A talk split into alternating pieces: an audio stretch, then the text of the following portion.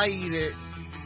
Segunda hora, último bloque o anteúltimo bloque. Depende de cuánto dure este bloque. Me imagino que va a ser el anteúltimo. Pero estamos con la música de fondo de Pictures of You, The la, Cure. la sección de Romina Sacher. La, la historia detrás de la foto. O fotos con O historia. foto con historia. O hay un montón de cosas detrás de una foto que nosotros vemos lo que está impreso. Aparte, lo que está bueno de una foto, lo día leí, que es que inmortaliza solamente un momento de la historia. O sea, es ese Es- momento. Eh, es ese- No pasa en otro momento más. No. Es, es- O sea, para mí hay algo mágico e increíble de ese instante que que tenés queda... el tiempo ahí. Exacto. O sea, ahí lo, lo detuviste, por lo menos tenés en ese segundo. Y hoy, ¿de qué foto vamos a hablar? Eh, pensando en la, la columna para hoy, eh, terminó siendo como esto, viste, que veníamos medio en joda, medio en serio, veníamos hablando del portarretrato de Susana, y la verdad que está bueno como pensarlo desde también una efeméride y a ver qué pasó un día como hoy y tratar de, justificarlo de alguna manera y en ese en ese buscar y en ese surfear encuentro que el 8 de abril pero del año 2001 en el estadio de Boca Juniors sucedió un hecho del cual mañana, o sea, la columna se hace los miércoles, les pido disculpas eh, por, por el apuro y por la ansiedad, porque la columna se hace los miércoles y no me parecía correcto cambiarla solo por una cuestión calendario, porque es algo que sucedió, que no es que estamos esperando que suceda, sino que indefectiblemente mañana se cumplirán 20 años de un hecho que eh, terminó marcando de alguna manera un icono y un significado que le- o sea, un gesto que generó un significado mucho más grande y que trascendió pero que quedó, como vos decías al principio, en el imaginario de todos nosotros. El hecho ocurrió en eh, la bombonera y el personaje y, y la foto es Juan Román Riquelme haciendo el topollillo. Es algo que sucedió en el 2001 y, a ver, todos creo que conocemos, o es lo que vos decías, ¿no, Javi, al principio? Que de alguna manera todos tenemos algún recuerdo de qué estábamos haciendo ese 8 de abril del 2001, donde Juan Román Riquelme, después de convertir el gol, va hasta la mitad del palco, va a la mitad, a la mitad de la cancha, se lleva sus manos a, los oreja- a las orejas. Riquelme era mucho de sacarse a los compañeros para ¿A quién festejar. se saca encima? ¿Negro Ibarra? A Negro Ibarra se saca encima. Le dice, correte, correte. Y a Serna también. A Chicho A Serna. Chicho Serna también. Exacto. Eh, Ibarra termina cerrando el, el resultado, creo que fue el último gol, el 3-0. El 3 a 0. ¿sí? Eh, y increíble cómo que Riquelme nunca festejaba los goles de esa, de- desde ese lado. ¿Siempre eran del otro lado? O... No, o iba a festejar. En realidad, a ver, los goles se festejaban hacia alguno de los de, de la tribuna, la platea, hacia el público. Nunca, nunca el palco. Qué hermoso. Riquelme era un gran festejador de goles Sí. por detrás de los arcos. Sí, Eso es muy lindo. pasaba siempre por detrás de los arcos para festejar. Contra Vélez, me acuerdo. Sí, Es, es gol, sigo corriendo y por atrás del arco. sí, claro, mucho de córner. Mm. Pero eh, es en ese en ese superclásico que Boca terminó ganando 3-0, Riquelme hace el gol y va corriendo, se saca a todos los compañeros encima y va corriendo sin que nadie supiera qué va a hacer. Previamente erra un penal, ¿no? Erra- eh, Hace, el gol- Erra y hace el gol de, de cabeza. cabeza. claro. Ahí, El relato de Araujo. El torero Torero. está Román, gol.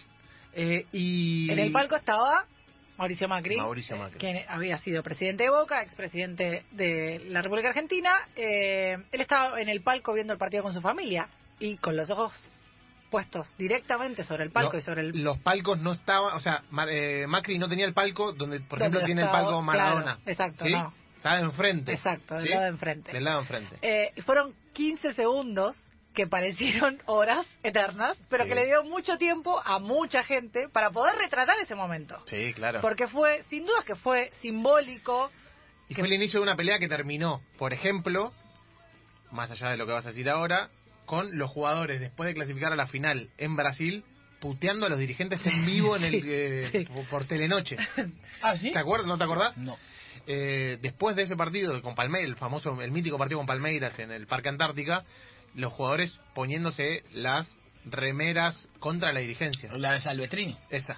Yo voy a decir algo, yo me enteré de lo de Salvestrini ahora. ¿Viste cuando lo trajeron de nuevo con tema consejo Sí. y eso? Yo me enteré Bueno. ahora, era chico. Salvestrini era el tesorero de Boca, que era el que no quería eh, renovar o mejorar los contratos. Exactamente. O... Bueno, a ver, la cuestión, o por ahí lo que más conocemos es lo que lo que en realidad significó en ese momento Riquelme dice o la justificación de, de Riquelme es que su hija era fanática del topollillo y que por eso es que él, ella él le hacía el gesto como para eh, de alguna manera dedicárselo a su hija pero eh, obviamente que sabíamos que tenía que ver más con un mensaje de la dirigencia por las cuestiones que tenían que ver con eh, cuestiones económicas y, y esa pelea tan fuerte que había detrás. Pero como esta columna en realidad reivindica la imagen y lo que de alguna manera se congela en ese instante, tuvimos la suerte y un poco la, la fortuna a través de eh, Lore Luca, que le mando un beso enorme, editora de- del diario Olé, poder conversar con Marcelo Quintero, eh, Mario Quinteros, perdón, el fotógrafo que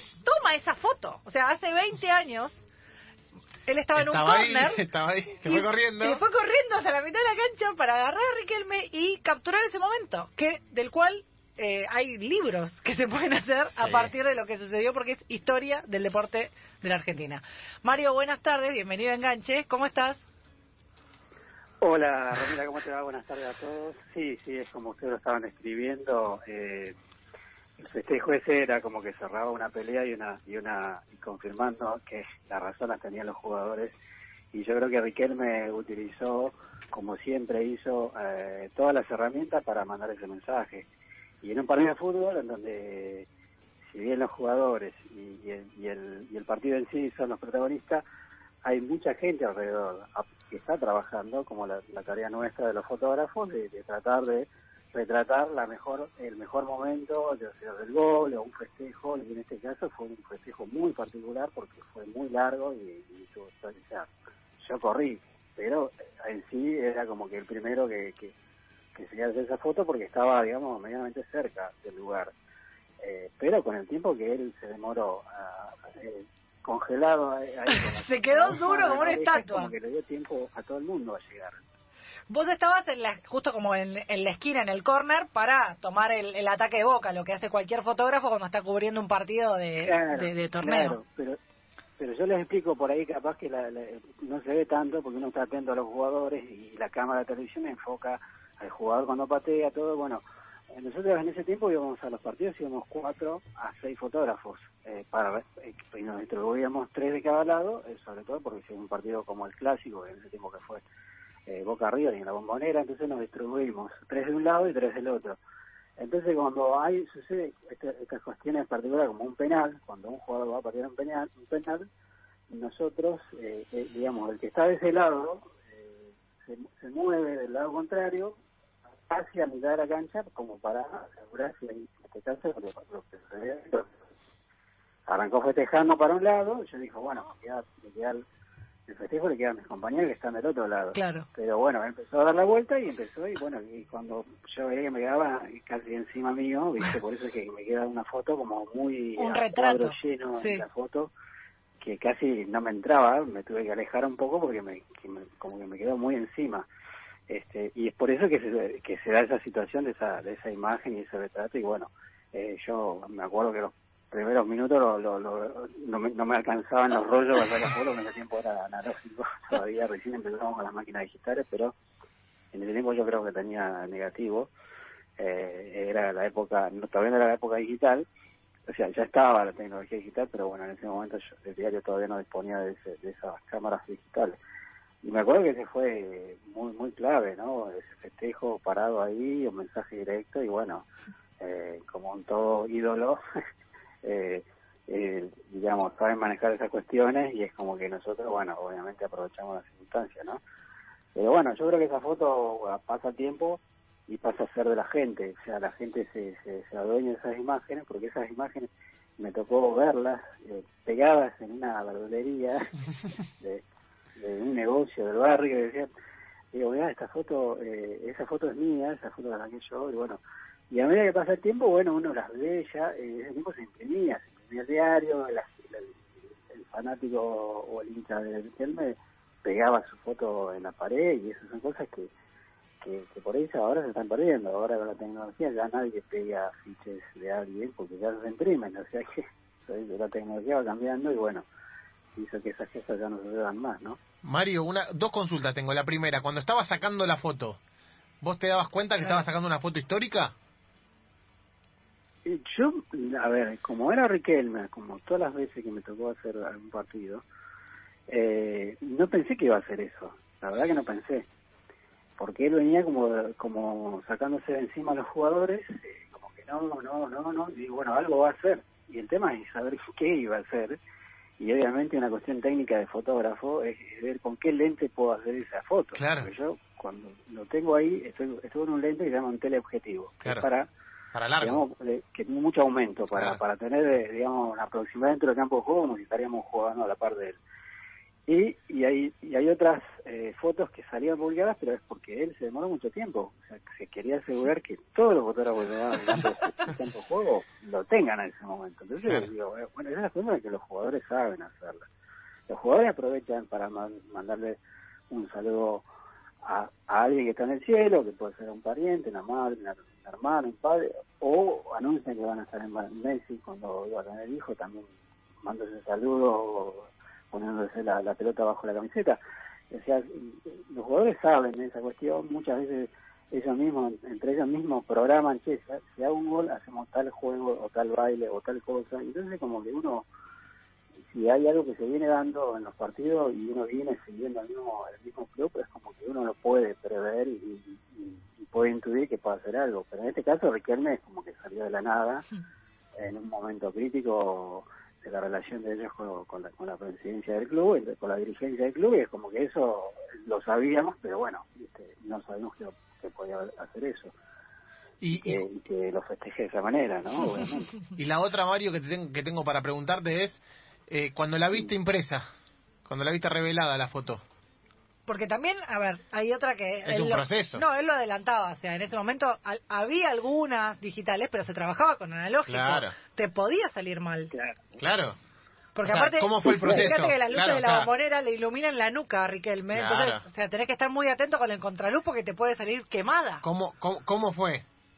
Y bueno, sí, son todas esas cuestiones que uno, bueno, desde la, desde la parte profesional, es decir, si bien la tecnología ahora te mejoró y te da más herramientas y más posibilidades de trabajar de mejor manera, en ese tiempo lo hacíamos de manera manual, todo se hacía a mano, o sea, se enfocaba, en ese tiempo ya era cámaras autofoco, ya era, el foco era automático, ya lo hacía la cámara.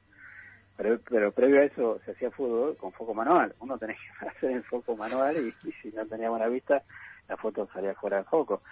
Vos tenés que esperar.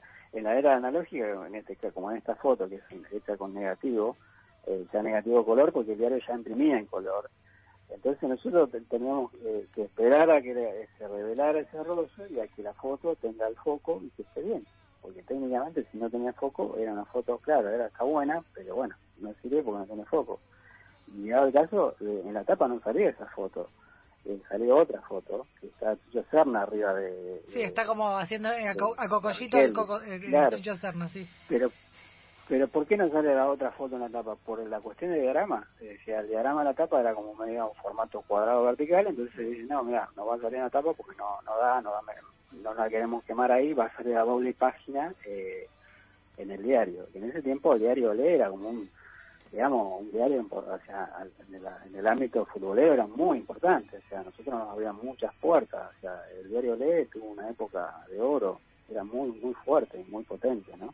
Sí, llegó, llegó a vender estas mu- fotos quedan, que- quedaron pegadas, por eso te digo, a mí me pasa que a veces verdulerías que, que no sé, que esa foto es del 2001 creo, ¿no? Claro. Una cosa Sí. así, algo Sí. así estuve mirando.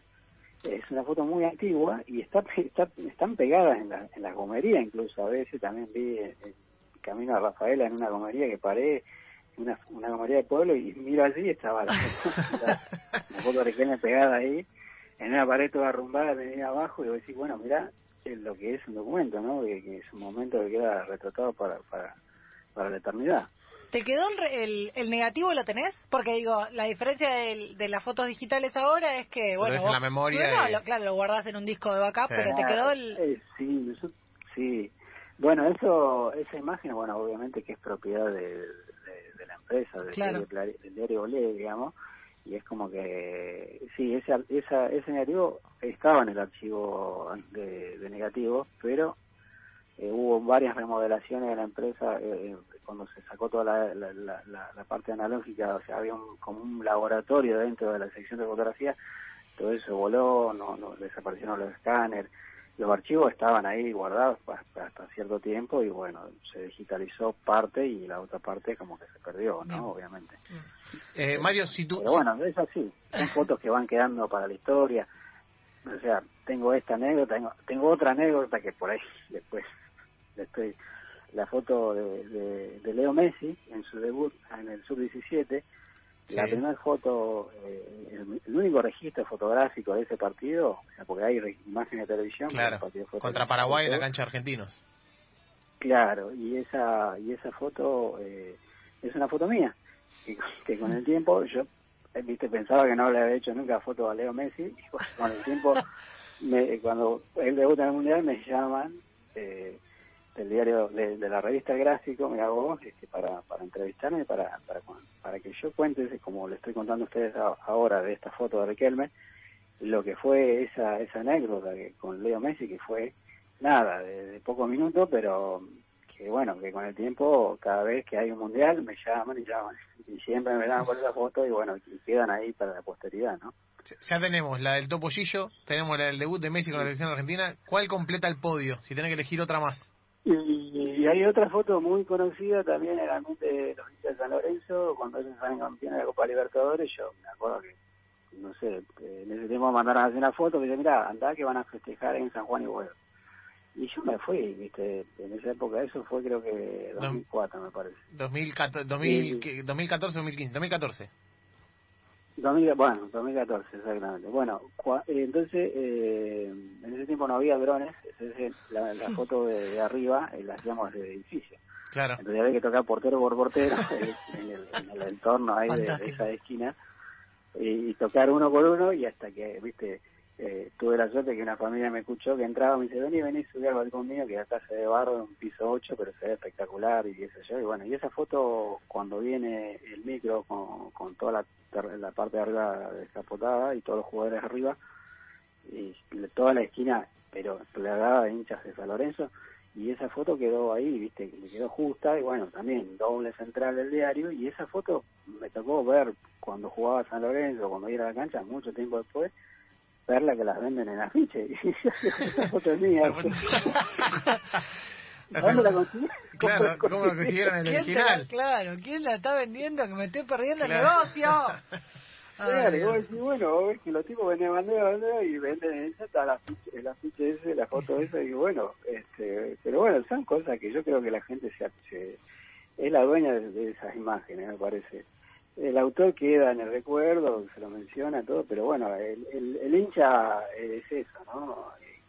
Se adueña de su ídolo y de esos momentos que lo, lo guarda para siempre. o sea, algunos de esos deben estar pegados todavía en alguna pared, en alguna habitación, este, pero bueno, eh, a nosotros ya, a mí me queda en el recuerdo de, bueno, de, haber estado en ese momento y de haber podido registrar esa imagen, ¿no?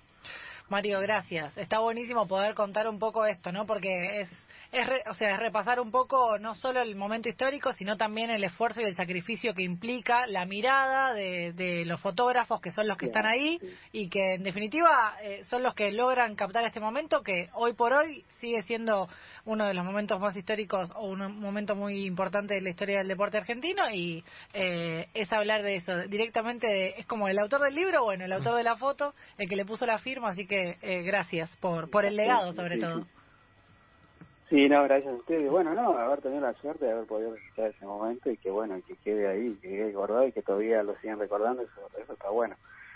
Así que, bueno, más que nada es eso. Gratitud por haber estado en esos, en esos momentos clave del, deporte argentino y que pasan a la historia y que, y que bueno, que uno pasa a ser protagonista también, ¿no? La próxima vez que la vea en algún lado pegada, te mando, te mando un WhatsApp y te mando la foto.